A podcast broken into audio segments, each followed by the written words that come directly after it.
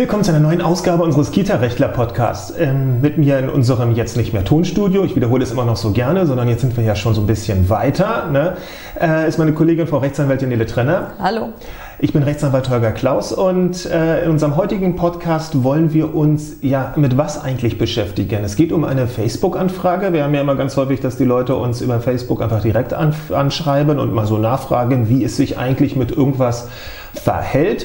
Meistens können wir, wenn es ein überschaubarer Sachverhalt ist, darauf relativ schnell eine Antwort geben. Ähm, manche Sachen allerdings brauchen dann ein bisschen mehr Zeit und wiederum andere Sachen können wir nur machen, wenn wir richtig beauftragt werden, weil sie dann doch ein bisschen zu komplex sind. Aber hier geht es um eine Frage. Manche, und manche Sachen ja? sind einfach für alle interessant und deswegen vertrösten wir dann immer darauf, dass wir da irgendwie eigentlich schon den Podcast in der Pipeline haben. Haben wir ja dann meistens auch auf der Liste, aber die Liste ist halt, äh, eine Redaktionsliste ist halt nur so gut. Ähm, wie sie noch nicht ganz ausgeführt ist. Das heißt, wir haben so viele Folgen dann immer noch in der Mache und äh, manchmal dauert es dann halt ein bisschen länger. Die Person, die jetzt gerade zuhört oder zuschaut, weiß genau, wen wir oder was wir meinen. Es hat halt, na, es läuft halt unter dem Motto, gut Ding will Weile haben. Also, welches Thema haben wir denn jetzt?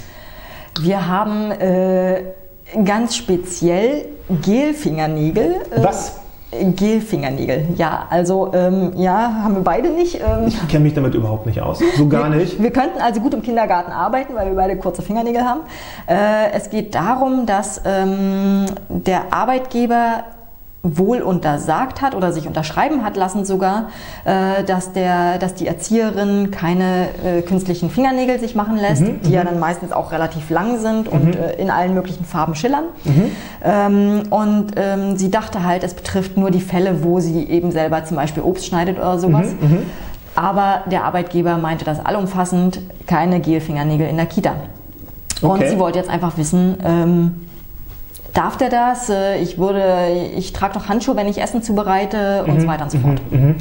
Na gut, ähm, dröseln wir das mal auf. Also die, die Anweisung des Arbeitgebers, etwas zu tun oder nicht zu tun, ist entweder über eine über die, über, das, über die Ausübung des Direktionsrechts dann zu klären oder es ist eine Zusatzvereinbarung zum Arbeitsvertrag. Was haben wir hier? Wahrscheinlich ist es nur unterschrieben worden, so nach dem Motto zur Kenntnis genommen ja, ja. und nicht äh, beidseitig im Sinne eines, eines Vertrages, wo man beiderseits der Meinung ist, jawohl, das wollen wir jetzt in der Zukunft so handhaben. Sonst würde sich die Frage der Dame ja nicht so ganz erschließen.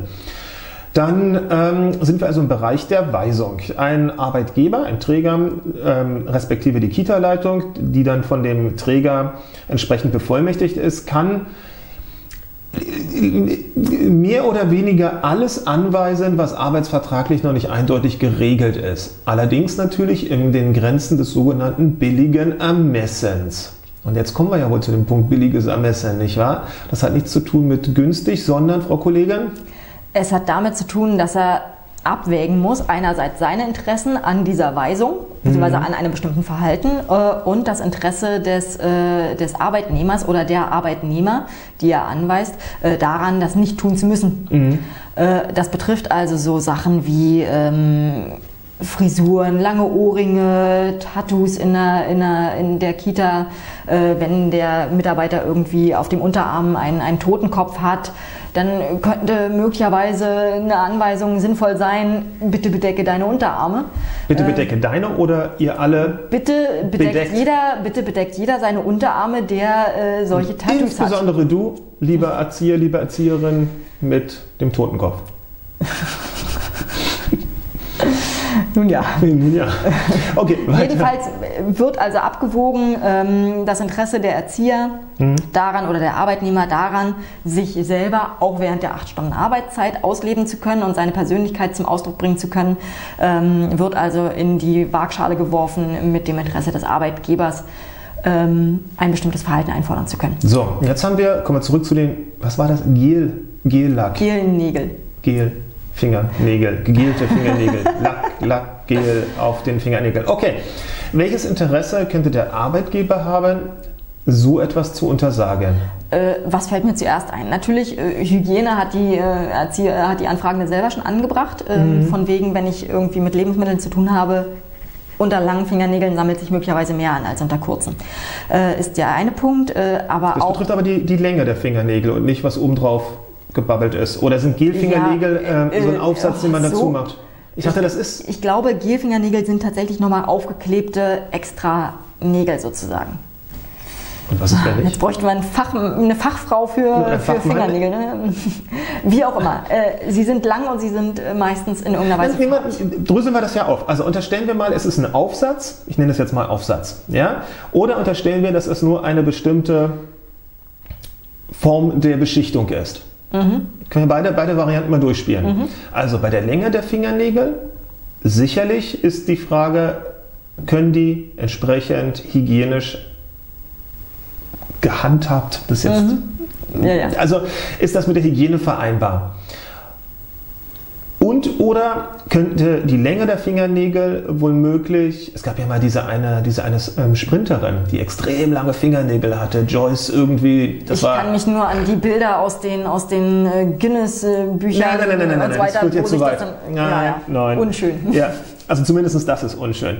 Ähm, gut, aber wenn also die Länge der Fingernägel womöglich auch noch anderen Tätigkeiten im Wege steht, zum Beispiel einfach die Arbeit mit den Kindern, aber auch vielleicht mal, um schnell ein Kind hochzunehmen oder im Evakuierungsfall äh, richtig Zupacken zu können. zupacken zu können, dann sicherlich ist hier das Interesse des Arbeitgebers höher zu werten als das Interesse eines Arbeitnehmers äh, im Hinblick auf äh, seine Hände, besonders subjektiv empfunden attraktiv zu wirken.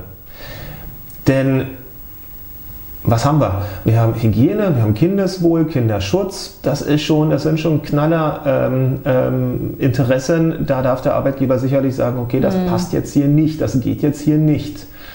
Ähm, interessanter Punkt eigentlich, wie ist denn das bei Stewardessen? Weiß das jemand? Vielleicht bei der. Naja, ist doch mal spannend. Ob es da, äh, ob's da Anweisungen bei der Lufthansa gibt, wie lange da die Fingernägel? Ich meine, die müssen evakuieren, die müssen haben mit Essen zu tun, die haben. Ähm, Wobei sie natürlich nicht mehr äh, das Essen tatsächlich anfassen, sondern das ist ja alles eingepackt, ne? Was sie wahrscheinlich. verteilen. Ja, ja. Insofern ja, dürfte das ja. inzwischen lockerer sein. Ja. Aber Man weiß es nicht. Man weiß es, zumindest wir wissen es nicht. Gut, aber trotzdem haben wir hier den Punkt, dass man vielleicht eine kommt gewisse. daher aber auch die Sache, dass die inzwischen doch alle mehr wieder Hosen tragen, ne? Was hat das mit den Fingernägeln zu tun? Mit den Fingernägeln gar nichts, aber sie tragen, auch die Stewardessen tragen äh, Hosen und keine Röcke mehr, weil sie möglicherweise dann im Evakuierungsfall. Nee, das glaube ich nicht. Nee? Nee, außerdem glaube ich, haben die alle noch, also ganz viele noch Kostümchen. Natürlich. Okay, wir schweifen Also, ab. also das ist gut, ich meine jetzt bei der Lufthansa, ich bin jetzt lange nicht mehr Lufthansa geflogen, aber so alle anderen Fluggesellschaften, da war, lassen wir es offen. Ähm, die Länge der Fingernägel, glaube ich, äh, da sind wir uns einig, wird man sicherlich entsprechend begrenzen können. Was jetzt opportun ist hinsichtlich der Zentimeterangabe, bin ich jetzt auch überfragt. Habe ich mich, oder haben wir mal jemals, nee, ne, Zentimeterangaben in dem Bereich haben wir, nee, nee, nee. Kommen wir jetzt mal zu der Beschichtung der Fingernägel. Das könnte äh, ja zum Beispiel dann relevant werden, wenn sich das irgendwie äh, im laufenden Betrieb sozusagen anlöst, äh, wenn sich da ja. Giftstoffe rauslösen können in irgendeiner Weise, die für die Fingernägel eines Erwachsenen vielleicht äh, nicht sonderlich relevant sind, weil es einfach Aber was ist, wenn da so ein, wenn da so ein, wenn, da so ein, was ab, ich meine, das wäre ja dann auch, auch bei dem Aufsatz relevant. Ne? Was ist, wenn da was abbricht und schwuppdiwupps ähm, in die, ins Essen käme? oder vom Kind direkt verschluckt wird oder Ja, genau, oder auf den Fußboden fällt. Was würde man da sagen? Zu weit hergeholt oder würde man sagen, ähm, das ist etwas, es könnte ja auch ähm, zu Hause passieren und ähm, ja, da würde man auch sagen, das ist allgemeines Lebensrisiko. Ich weiß es nicht. Äh, gut, aber kann man nun unterscheiden zwischen, äh, gehst du zu einem, äh, zu einem Nagelstudio, was äh, äh, nur biologisch abbaubare Produkte verwendet, oder gehst du zu einem äh, Nagelstudio, wo man. Aber ganz normaler Nagellack, äh, der abplatzt, würde man ja auch nicht kritisieren. Also warum? ist die Frage. Könnte man wahrscheinlich. Und sagte, okay, man sieht, äh, du äh, hast deine, also wenn ich ein Arbeitgeber wäre und sehen würde, Mhm. äh, meine, meine Erzieherin hat immer relativ äh, ungepflegten Nagellack.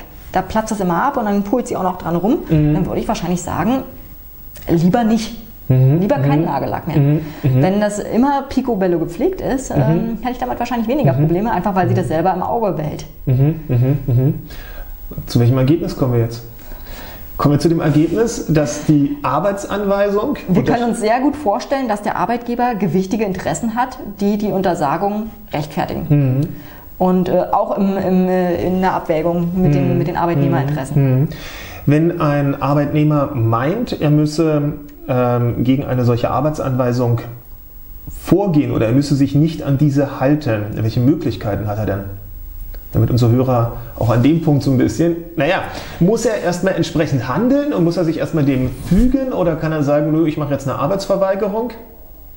Ich will auf ein ganz aktuelles Urteil hinaus. Okay. Da haben wir uns sogar jetzt vor kurzem drüber unterhalten. Nein, Jahrelang, jahrelang war die Rechtsprechung ähm, derart, dass man sich gegen eine Arbeitsanweisung, von der man glaubte, dass sie nicht gerechtfertigt ist, dass man diese erstmal hinzunehmen hatte und dass man sie dann zu einem weiteren, in einem weiteren Schritt meinetwegen vor das äh, Arbeitsgericht hätte bringen können. Wenn man dann abgemahnt wird und sich gegen die Abmahnung wehrt oder sowas. Nö, nö, man kann sich auch, man kann auch durch eine Feststellung sagen, ich möchte durch diese, also ich möchte nicht, dass diese Arbeitsanweisung ist unbillig, sie ist ungerechtfertigt, sie, sie beeinträchtigt mich über Gebühr in meinen, in meinen, in meinen Rechten.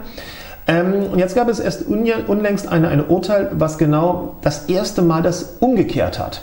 Nämlich, dass, man, dass der Arbeitgeber letztendlich das Risiko tragen soll, eine rechtskonforme Arbeitsanweisung ausgesprochen zu haben. Das ist aber noch nicht durch. Das ist noch, äh, das wird wahrscheinlich vom großen Senat vom Bundesarbeitsgericht nochmal durchgekaut werden. Aber zumindest gibt es da jetzt so die kleine Änderung oder könnte es die kleine Änderung geben, wie muss ich oder wie darf ich mich verhalten als Arbeitnehmer, der der Meinung ist, das kann ja gar nicht sein, das kann ja gar nicht richtig sein. Also das wird noch, wird noch eine spannende Thematik werden in unserem Fall. Also hier gibt es die Arbeitsanweisung und jetzt überlegen wir mal so aus unserer, aus unserer Praxiserfahrung, wenn ein Arbeit, eine Arbeitnehmerin diese Frage tatsächlich einem Gericht vorliegen würde.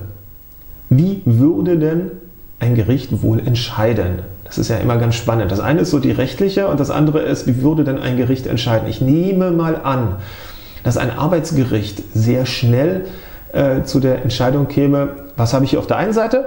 Kinder, Hygiene, Kinderschutz und auf der anderen Seite deine Fingernägel. Hm. Hm. Okay, ich mache jetzt gerade für alle, die das nicht auf Video schauen, sondern ähm, ähm, äh, nur im Podcast hören, diesen, dieses Justitia-Ding, in dem ich so tue, als äh, hätte ich zwei Gewichte in, in meinen Händen.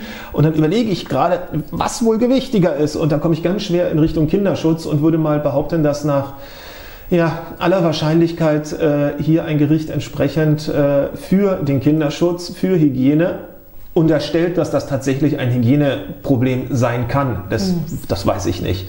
Aber so, dass, also wenn das Gericht der Meinung ist, plausibel nachzuvollziehen, dass es hier tatsächlich hygienerelevant ist und womöglich ab einer gewissen Länge auch eine Frage des Kinderschutzes ist, was dann ein Gericht natürlich sagt, hier sind die Interessen eines Arbeitgebers weit höher anzusiedeln als die eines Erziehers, weil im Fall der Fälle, wenn was passiert, wird man ihm vorwerfen, na, du hättest doch, du hättest doch ohne weiteres deinen Arbeitnehmern, deiner Arbeitnehmerin, nachdem du die Gefahr erkannt hast, du hast ja, ne, du hast ja gesehen, dass das Ganze nicht richtig ist, es entsprechend anweisen können und da wird man wahrscheinlich sagen, da geht äh, Sicherheit vor Schönheit und entsprechend urteilen. Aber ich glaube, noch nie ist so eine Frage einem deutschen Arbeitsgericht vorgelegt worden. Yep, sonst hätten wir davon gehört. Oder beziehungsweise selber so ein Verfahren geführt. Insofern, ähm, was ja nicht ist, kann ja noch werden. Wir bleiben dran. Bis dahin. Bis dann. Tschüss. Tschüss.